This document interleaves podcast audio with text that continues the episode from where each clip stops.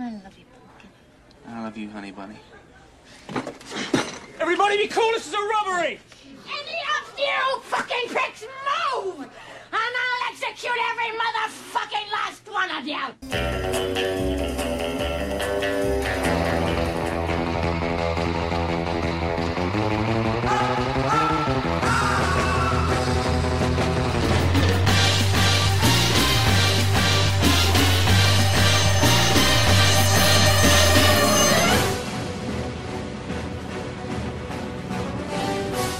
Estás entrando al mundo del cine y su música.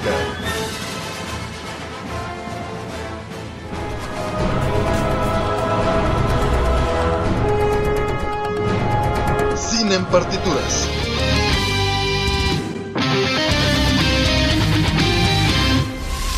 Hola amigos de Cine en Partituras, somos Robert y Manu García y vamos a iniciar con nuestra sección de En Cartelera.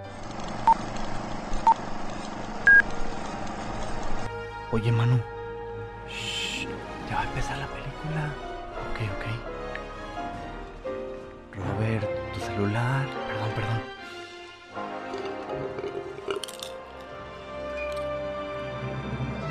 En cartelera. Luces, cámara, acción.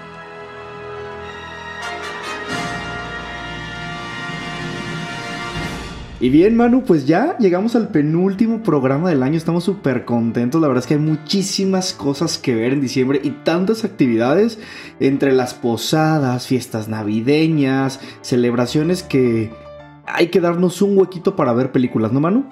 Así es, hola a todos. Sí, es un gusto estar ya en el penúltimo programa de este año.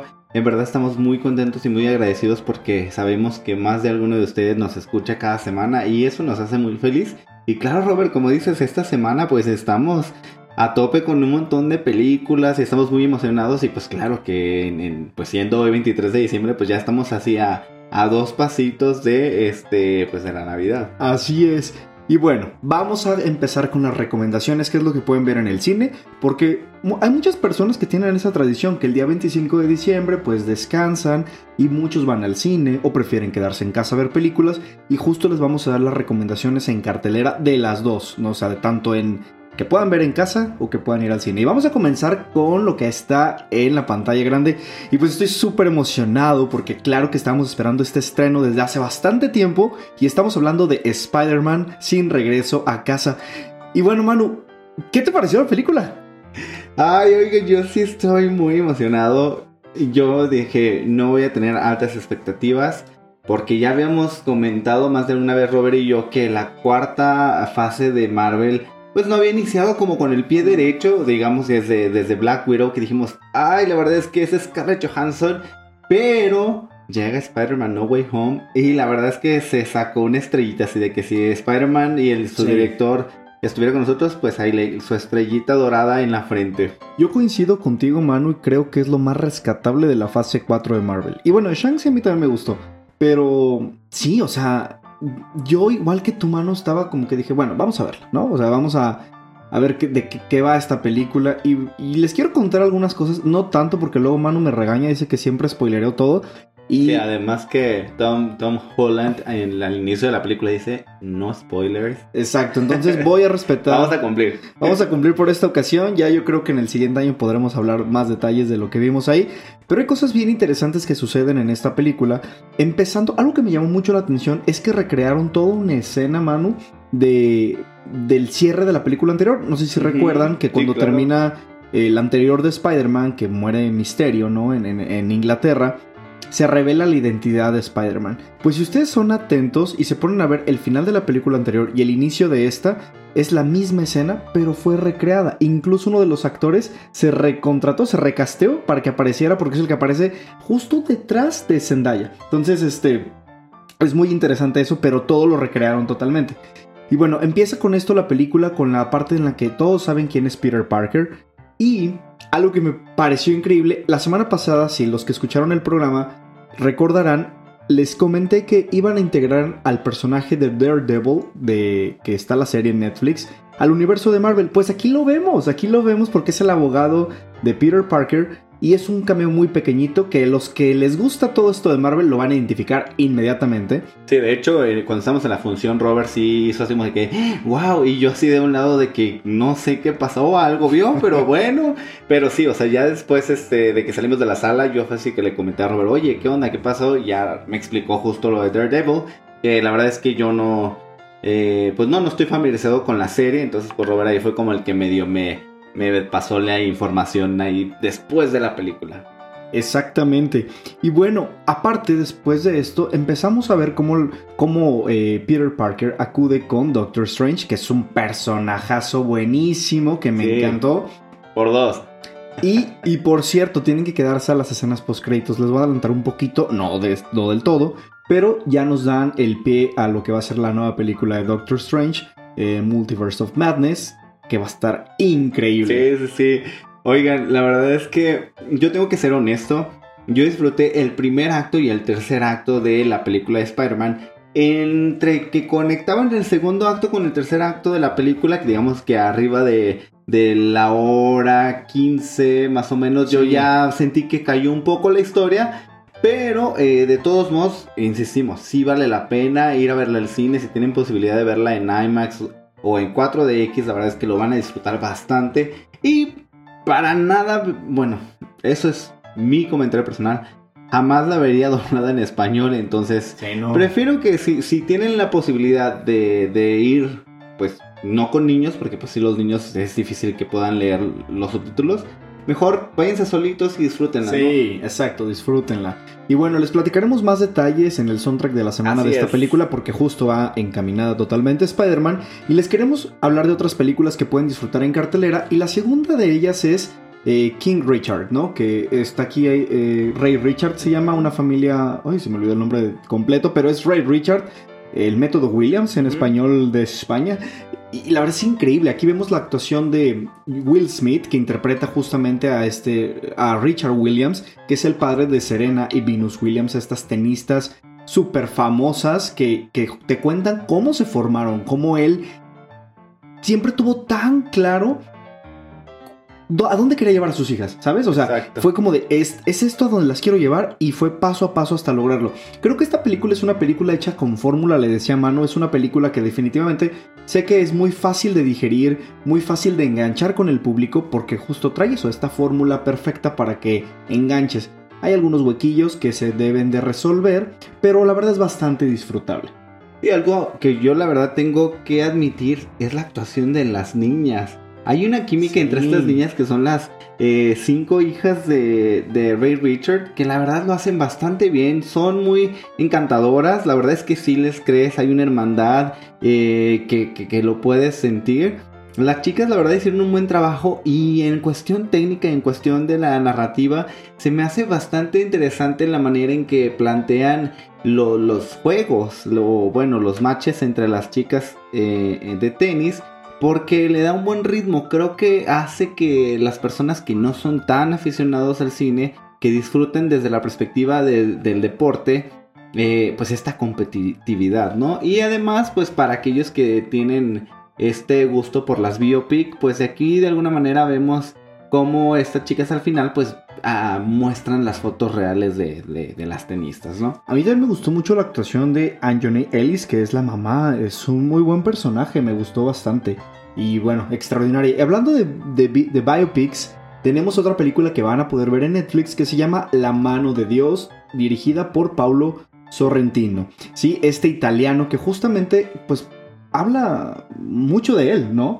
Esta película está curiosa porque se llama así, eh, La mano de... eh, la mano de Dios, fue la mano de Dios, sí. porque hace referencia al suceso cuando Maradona fue elegido para jugar en el, en el, Nápoles. en el Nápoles. Ajá, en Nápoles.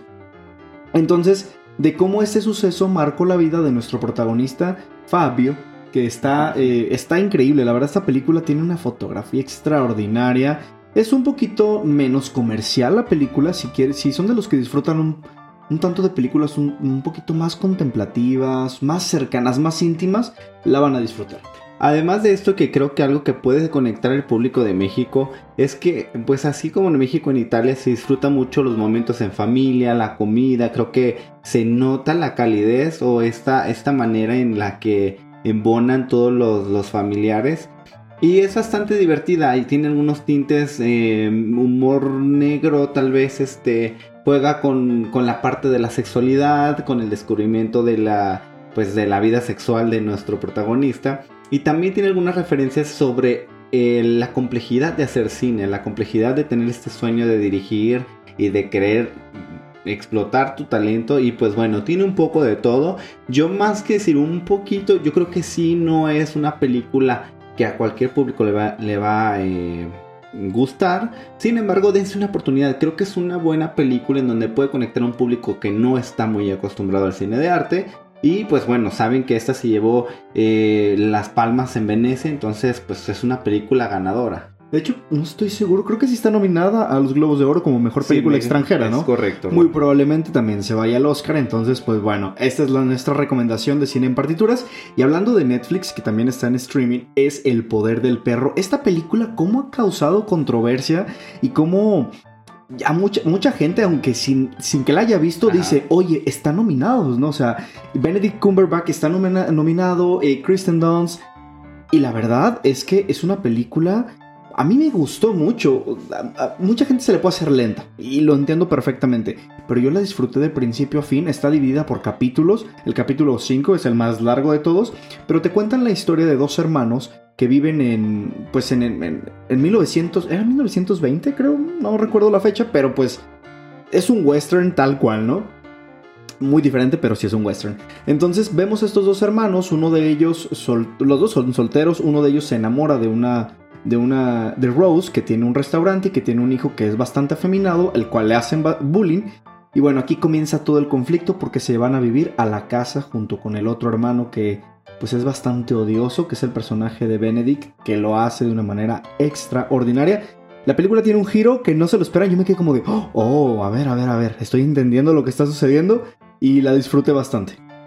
Bueno, es correcto. Por último, les quiero dar algunas recomendaciones para aquellos que tienen la plataforma de Movie. Está una película llamada Remolino del 2000, dirigida por Denis Villeneuve, quien dirigió Duna. Y también para los que les encanta el cine francés, Julia Ducournau en 2011 presentó su cortometraje Junior, que también está disponible, es una exclusiva.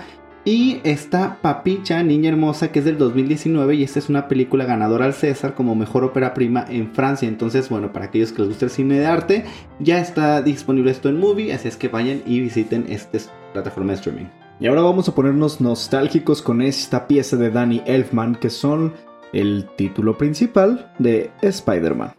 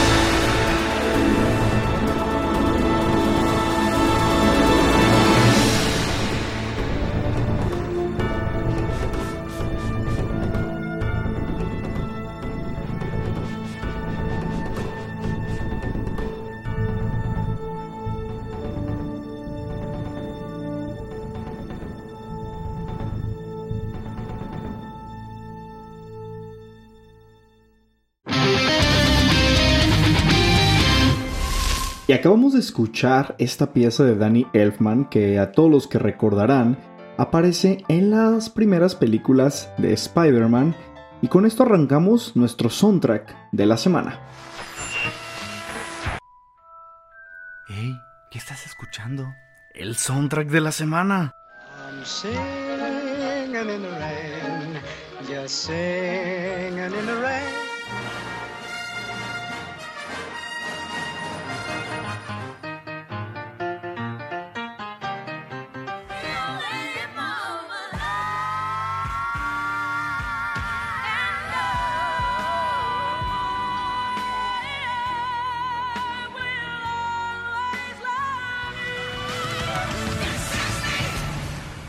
Y bien, Manu, vamos a tomar un poquito toda esta controversia que ha surgido a través de Spider-Man y el hacer un homenaje a esto de los multiversos, ¿te parece? Pero nosotros lo vamos a hacer a través de los compositores. ¿Te late?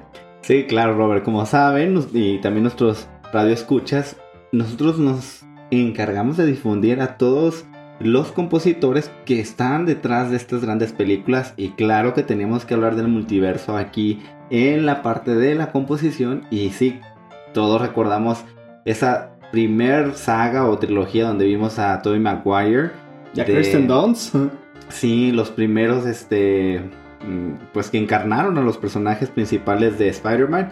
Y pues bueno, así es, Robert, vamos a disfrutar este, este bloque para hablar no solamente de Danny Elfman y de Tommy Maguire, ¿de quién más vamos a hablar? Robert? Pues por, por supuesto vamos a hablar de Michael Giacchino, que es el compositor actual de, de Spider-Man, y también de James Horner, que estuvo en la segunda etapa de Spider-Man. Pero bueno, voy a regresar un poquito y les quiero platicar de esta película de No Way Home. Porque esta, esta pieza que acabamos de escuchar aparece también en la película, no les voy a decir en qué escena exactamente, pero hace referencia a uno, pues algo del multiverso, ¿no? Porque como bien saben, todos los que ya la vieron la película y los que no la han visto aún, hay personajes que se retoman de las primeras entregas. Por ejemplo, aquí vamos a ver a el Duende Verde, interpretado por William Defoe, que, es impresionante este personaje, no Manu, es, es, te- lo odias un poco. Sí, algo que me pasó cuando vimos la película fue justamente que yo al principio dije, está sobreactuado, ¿no? Y decía yo, pues claro que no puedo decir eso de Willem Dafoe. Pero ves cómo, eh, cómo tiene esta dualidad el personaje y cuando ya ves realmente las intenciones de este personaje que es el Duende Verde, te das cuenta de, de- de- del gran actor que es Willem Dafoe, porque lo hemos visto en un montón de películas, pero aquí también dices tú, no inventes, o sea, se entrega completamente al personaje y, y te quedas boquiabierto, ¿no? Sí, de hecho, aparte de él, vemos a otro de los personajes del primer universo, que es Alfred Molina, que interpreta al Doctor Octopus, también aparece. De hecho, este ya lo habíamos visto desde el tráiler, ¿no? Entonces... Sí, el Ora Orobus, como... Sí, él- pero es, es bastante, este bastante bueno. Oro, Oro, se llama Oro. Y también vemos al, al que sale en la tercera película de Spider-Man, el villano que es el Hombre de Arena, Mm, que sí, también aparece aquí. Entonces tenemos a los tres villanos de la primera, de bueno, de la primera entrega de, de Spider-Man. Que ese quien es el personaje de Jamie Foxx, sí comentábamos. No, Jamie Foxx es de la segunda Ah, Electro, entrega, es Electro, Electro, sí, es cierto. exactamente, que es donde aparece ya Andrew Garfield. ¿no? Entonces, y de, de- bueno, ya que estamos hablando de Andrew Garfield, para los que no saben, quien se encargó de ser parte de la banda sonora de esta segunda parte de Amazing Spider-Man, pues es James Horner, ¿no? Entonces, que ahorita que terminemos este bloque, vamos a escuchar justo una pieza de James Horner que se llama Rooftop Kiss, que es una escena muy icónica donde vemos a Andrew Garfield con Emma, Emma, Emma Stone. Emma Stone, iba a decir Emma Watson, Emma Stone, donde se dan ese beso tan tierno en la azotea. Y- y- pero bueno, es eso. Y de ese segundo universo, como les comentamos, vemos Electro y vemos también a, a este... Ah, se me fue el otro personaje. ¿Qué otro villano es? Ah, no, pues solo es Electro, ¿no? Porque el rinoceronte no aparece. Ah, Lagarto, Lagarto aparece también. Sí, que, es el... no, eres un dinosaurio. Es el dinosaurio, exactamente. Ahí nos hizo falta Venom, Venom de la primera entrega, como para tener a todos los sup- supervillanos, ¿no? De, de, Ah, sí, claro. de esta película. Y bueno, ya entrando un poquito en el soundtrack, eh, vamos a escuchar una pieza que justamente se llama Fake News, compuesta por Michael Giacchino, que es con lo que abre la película justamente.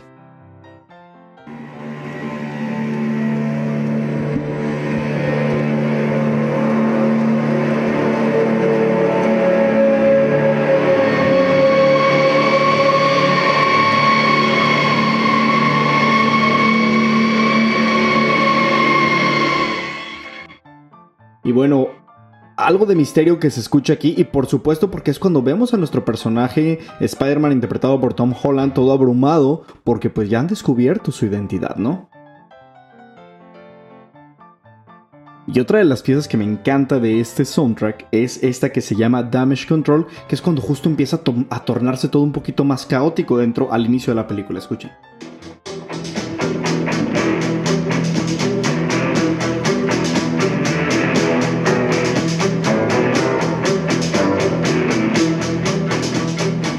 La verdad, Manu, es que es increíble cómo Michael Giacchino puede hacer justo tan dinámico, ¿no? De haberlo escuchado como compositor de Up o de Intensamente, ahora de escucharlo en, Spider-Man es bastante bueno.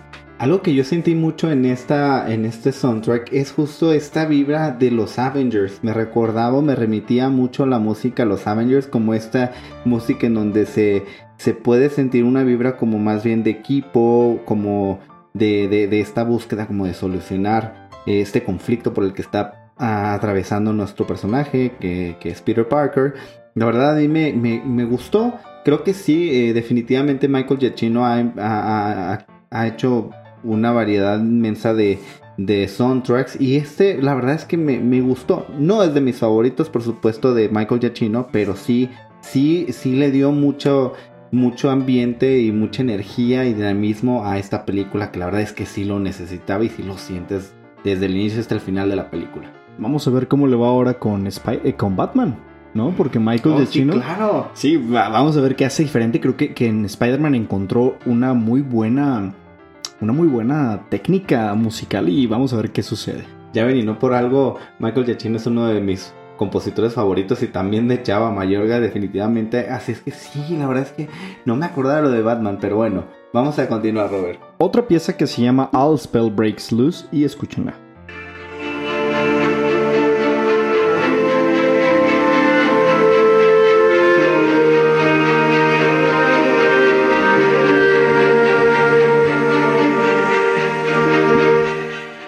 Oigan, en verdad, yo disfruté tanto esta película. eh, Siempre he honestamente dicho que de toda mi vida de los personajes de superhéroes no me sentía tan conectado ni me llamaba la atención, pero sí Spider-Man. Y por ejemplo, esta, este, en esta ocasión, algo que a mí me gustaba mucho de, de esta última entrega de Tom Holland es que sí decía, es que tiene este esta imagen en donde vemos que es una persona pues muy joven, sí aparenta tal cual ser como de prepa y sí enganchas como con este niño que tiene un montón de incertidumbres y de dudas, pero a mí algo que me encantó y justo eh, sale a colación por la misma pieza que acabamos de escuchar, es que sí hay mucha reflexión y hay mucho aprendizaje en esta última entrega de Spider-Man. Y justo por eso eh, siento que Yachino tenía que estar aquí porque desde intensamente sabemos que él maneja las emociones y transmite, y lo transmite con cada una de las escenas. ¿Sabes qué acabas de decir algo bien interesante, Manu? Creo que por primera vez vemos al personaje de, Tom Holland madurar. Eh, Esta vez puedo decir que sí hay un crecimiento del personaje, o sea, sí hay un cambio y lo van a ver ustedes al final de la película, intermedio de la película y en cada momento vamos... Antes me desesperaba mucho, o sea, decía, ay, este tipo, o sea, está tonto. Pero la verdad es que ahora digo, ok, ah, entiendo, lo entiendo. Pero aparte es la naturaleza del personaje, ¿no? Independientemente de esta frustración que decimos, ¿por qué no acciona? ¿Por qué no pasa nada? ¿Por qué es tan inseguro? ¿Por qué pasa o toma las decisiones de tal o X manera? Pero hasta ahí, no, no quiero como que suene a spoiler, pero es una de las cosas que el Doctor Strange le menciona mucho al personaje de Peter Parker, ¿no? Que es que se me olvida que sigue siendo un niño, que está en crecimiento, ¿no? Exacto. Vamos a escuchar un pedacito de otra pieza que se llama Auto Trouble.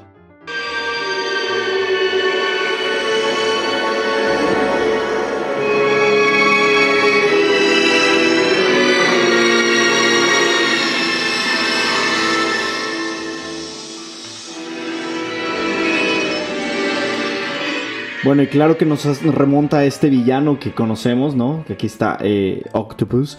Y pues es una de las piezas también de, de aquí de Spider-Man No Way Home. Y bueno, también en esta película ocurre una tragedia que a mi gusto no le dieron el peso que se merecía porque muere un personaje importante, ya lo verán ustedes. Y vamos a escuchar este pedacito de pieza que, que suena en ese momento.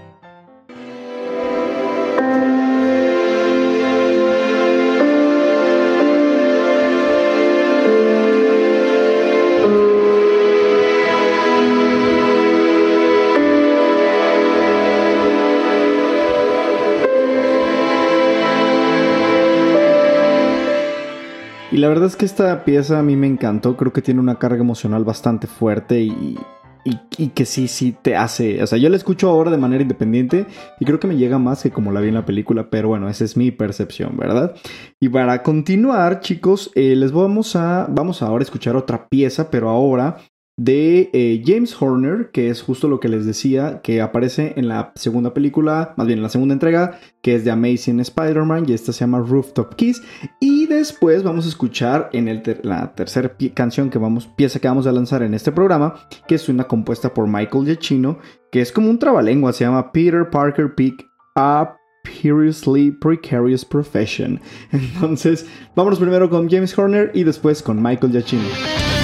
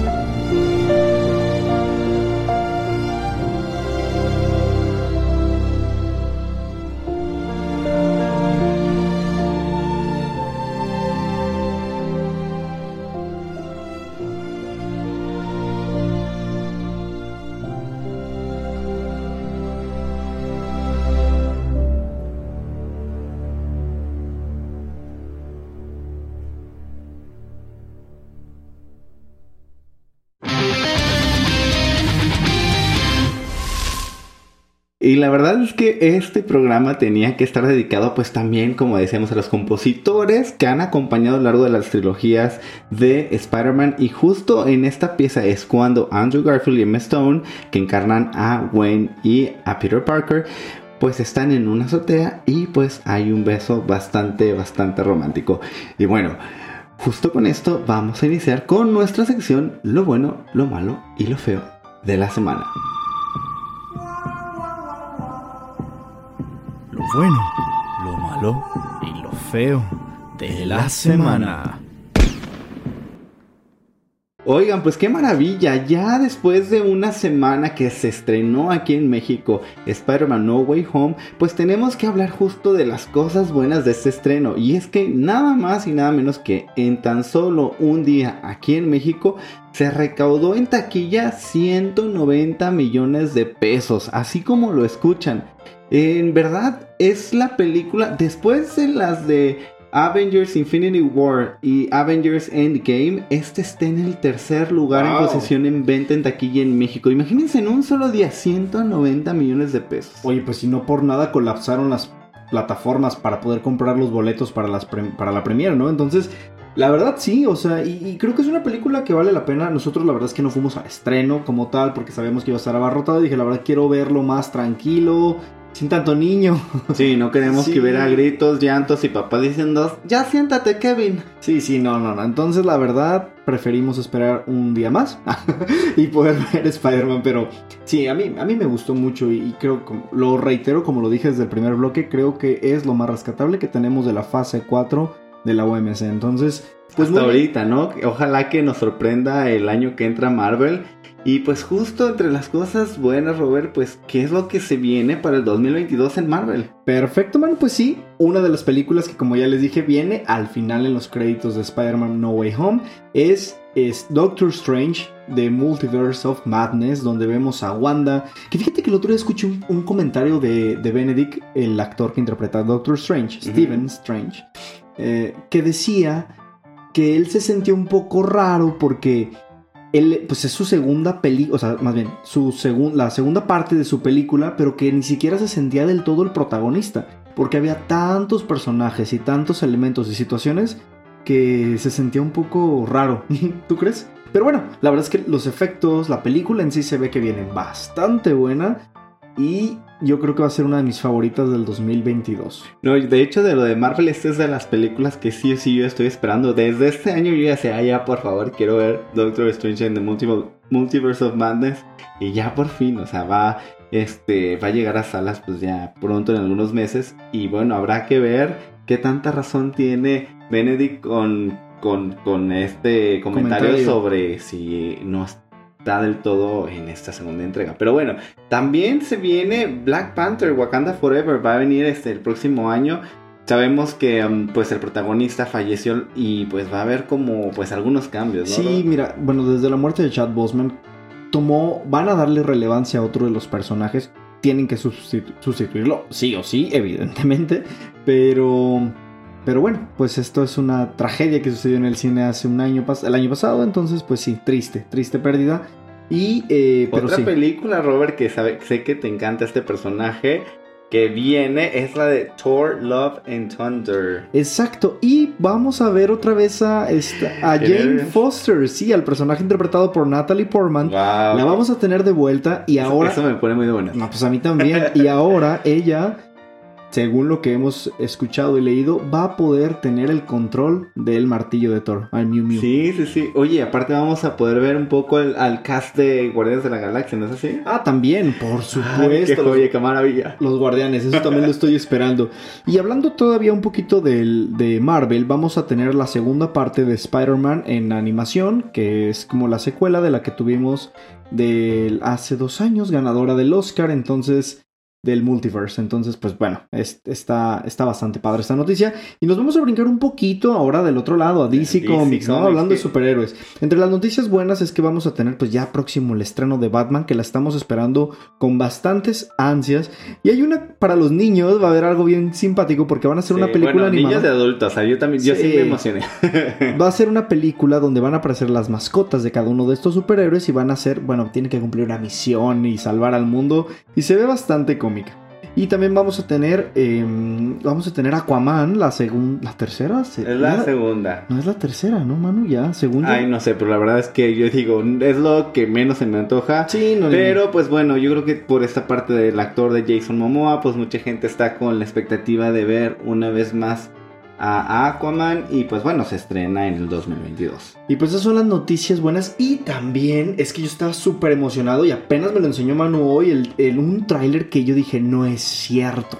Y es que vamos a tener la tercera película del director Robert Eggers que nos trajo La Bruja o El Faro. Y ahora va a estrenar para el siguiente año la película En llamada... abril, en abril ya se estrena. Exacto, la película llamada The Northman. Y vamos a tener un elencazo. Sí, sí, sí. Tenemos a Nicole Kidman, tenemos a Bjork, tenemos a Alexander Skarsgård, tenemos a esta Anya Taylor-Joy y se ve buena. La película me atrapó el tráiler, así que lo recomiendo que lo busquen en YouTube. Se llama así The Northman. Entonces, Además que una de las cosas que caracteriza el trabajo de Robert Eggers también es la banda sonora o el soundtrack que acompaña la película y se, se escucha también este prometedor y también un poco tétrico, oscuro. como todas sus películas, ese Sí, te- qué fortuna. terror psicológico que lo caracteriza.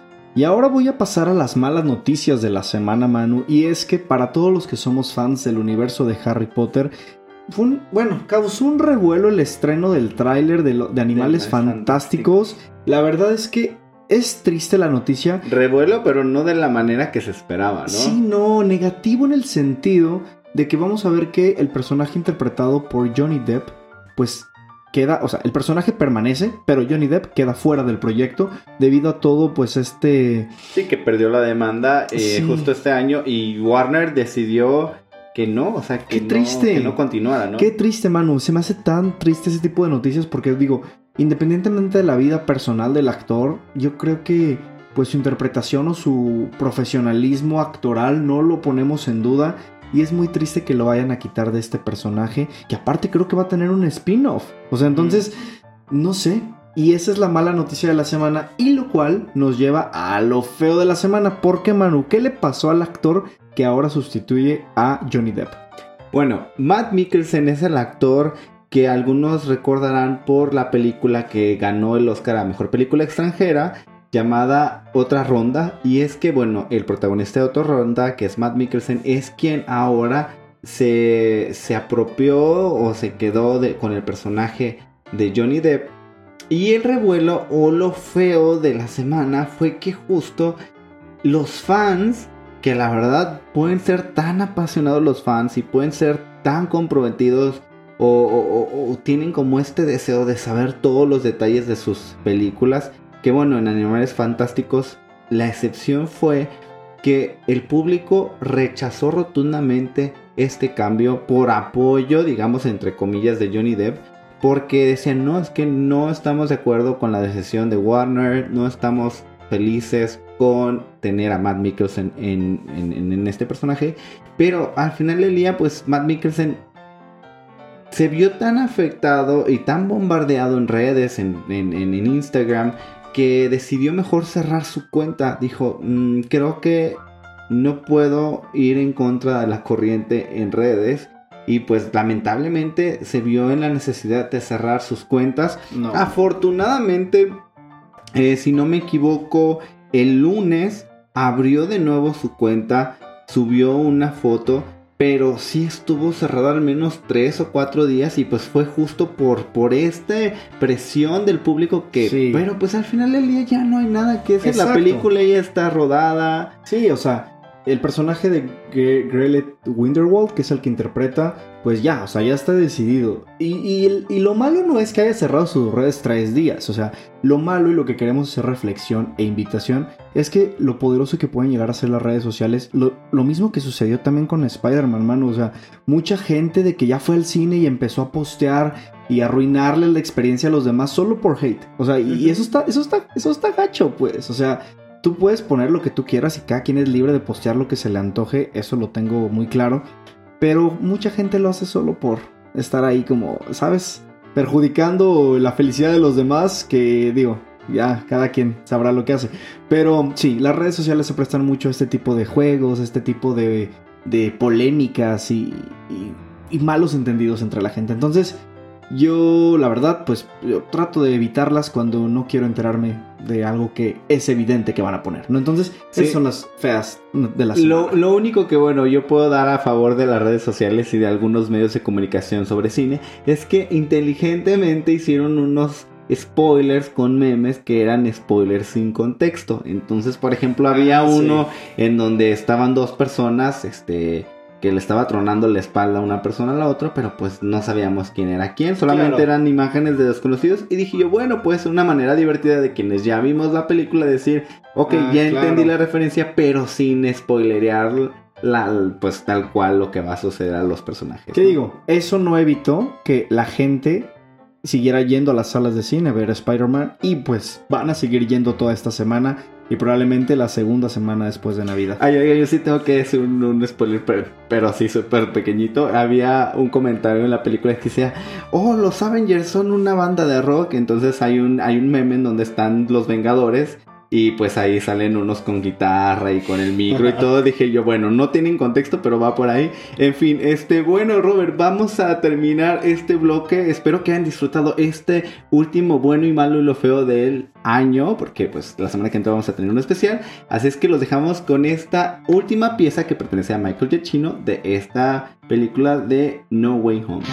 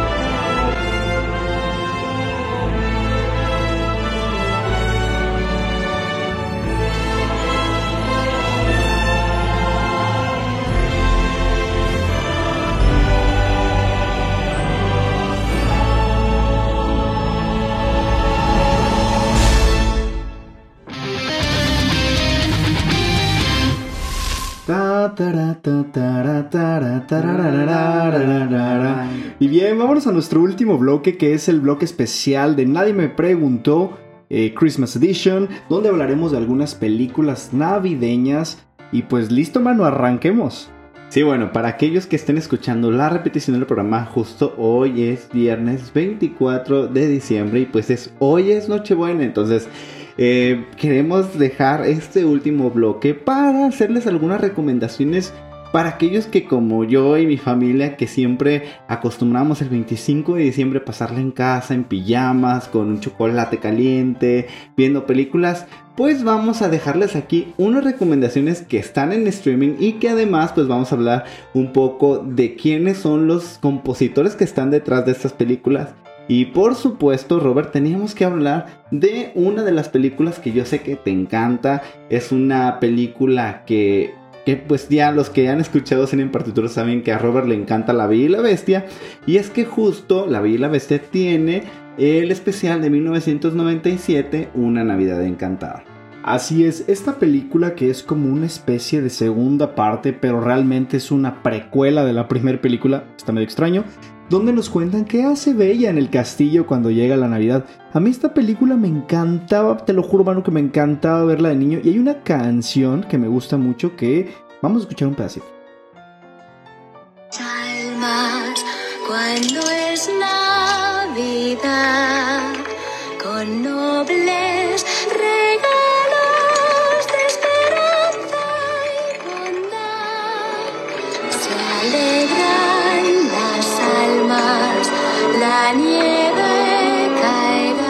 La verdad es que me encanta porque tiene todo el mood de un villancico navideño y justo como les comento, la película habla de eso, de cómo ella salva la Navidad para que Bestia pues pueda disfrutar de esta celebridad. Sí, bueno, esta película la pueden ver en Disney Plus.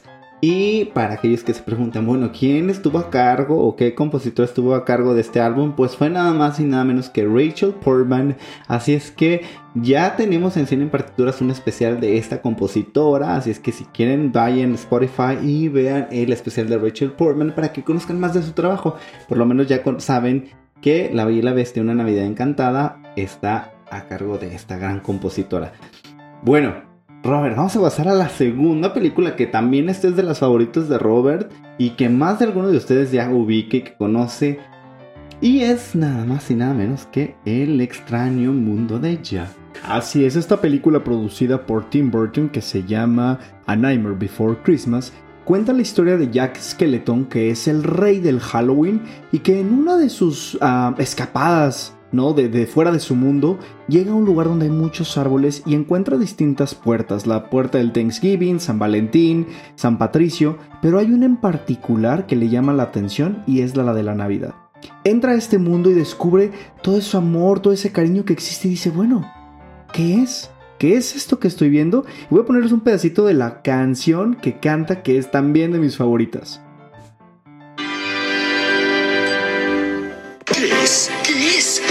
Luces de color. ¿Qué es? Parece de algodón. ¿Qué es? ¿Acaso miro bien? Estoy soñando. He perdido la razón. ¿Qué es? ¿Qué es? ¿Qué es? ¿Hay algo que está mal? ¿Qué es? ¿Quién canta sin parar? ¿Qué es? Las calles están llenas de criaturas. Todos ríen. Pues estás loco. ¿Ya qué dices tú qué Los niños se divierten. A nadie veo pelear. Construyen los juguetes. La verdad es que yo esta canción la cantaba y la cantaba cuando era niño. Y un dato curioso que les quiero compartir, la música es compuesta por el señor Danny Elfman, el mismo que hizo Spider-Man, Spider-Man, la primera entrega. Talentoso, talentoso. Y la versión en inglés, la voz de Jack Skeleton en las canciones es del mismísimo Danny Elfman. Bueno, nadie me lo preguntó, Wow. pero aquí está mi dato curioso. Bueno, chicos, esta película está disponible en streaming en Disney Plus. Así es que también, si quieren divertirse este 25 de diciembre, o sea, si es viernes y están escuchando la repetición, pues mañana 25 de diciembre, dense un break y vean esta película en esta plataforma. Ok, vamos a pasar a la tercera película de esta lista navideña. Y para aquellos que son como de, no, yo quiero algo no convencional, algo como más de cómico, más este, fuera de lo común. Que digo, el extraño mundo de Jack tampoco, este... Tampoco es convencional. este, pues bueno, esta es Shrek y es Shrek Horrorosa la Navidad. Y este es una, este es un, digamos, cortometraje, mediometraje de 30 minutos. Se estrenó en el 2007 y está disponible en Netflix. Y bueno, algo de las cosas que a mí me encantó de, este, de esta pequeña entrega es que, pues, entre las frases épicas de Shrek es que dice. En vez de Santa Claus, pues existe el Ogre Claus. Y también en vez de Merry Christmas dice Smelly Christmas. Y pues son de las frases icónicas de este, de este mediometraje. Smelly Christmas, eh, Navidad olorosa, ¿no? Y vamos a escuchar un pedacito de una de las canciones.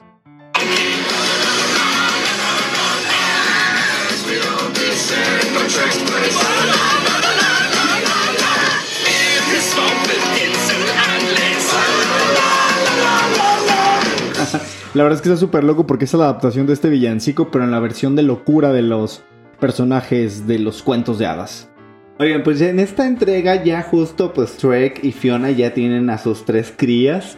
Y lo que pasa es que, mm, pues ya saben que el burro siempre mete sus narices en donde no le llaman. Y el problema aquí de Shrek es que a colación de un comentario del burro sobre la Navidad, pues Fiona dice, sí, claro, pues es nuestra primera Navidad y los niños y charala, bueno, los ogritos.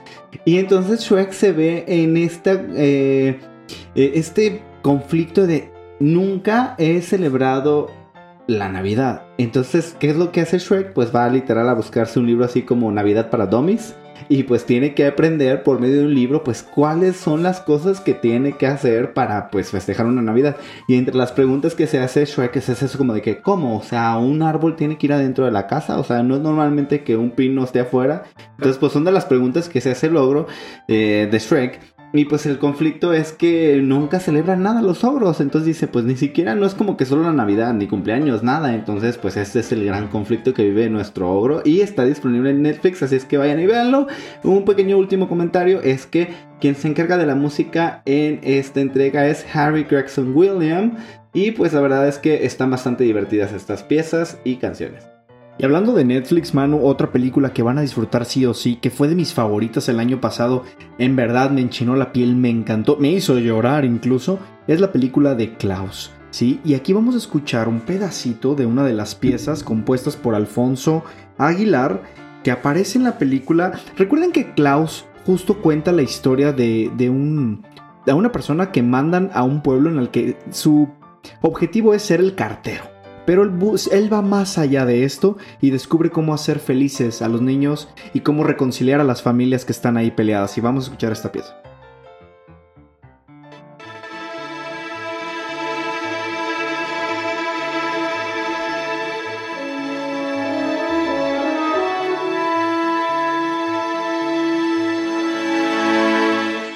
Y bueno, esta es una de las piezas encantadoras de la película.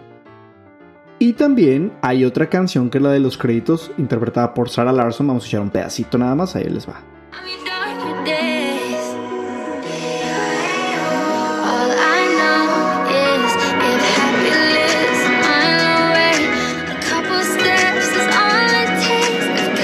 Bueno, esta es la película de Klaus que en verdad súper recomendada por Cine en Partituras. Y ya para terminar nuestra lista de películas navideñas, por supuesto que no puede faltar El Expreso Polar donde aparece este... ¡Ay! Tom Hanks, y yo iba a decir Tom Richard. Tom Hanks, que también es una película extraordinaria. En el Valle Inquietante, dice Manu, porque los personajes son medio raros, de repente no son humanos, no es animación, es algo bien extraño.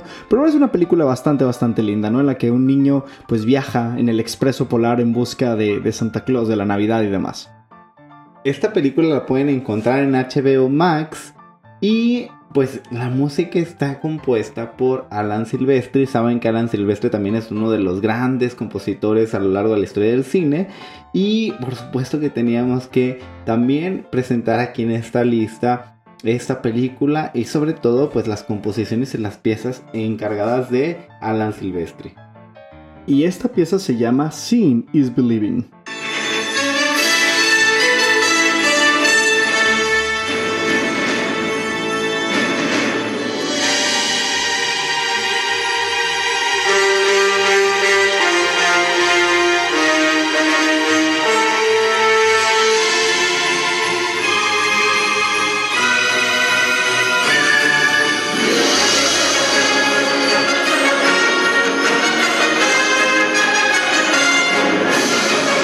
Y bien, y con esta pieza despedimos este programa sin antes agradecer a todos los que nos han seguido durante todo este año. Tenemos por ahí a Ale y a Adri, las gemelas. Gracias por todas sus aportaciones. A Vania, también a Malena y pues a muchos amigos de aquí de Guadalajara que también nos han estado siguiendo, pues ya saben que Ale Vázquez y Chava Mayorga siempre son unos queridos aquí en este programa.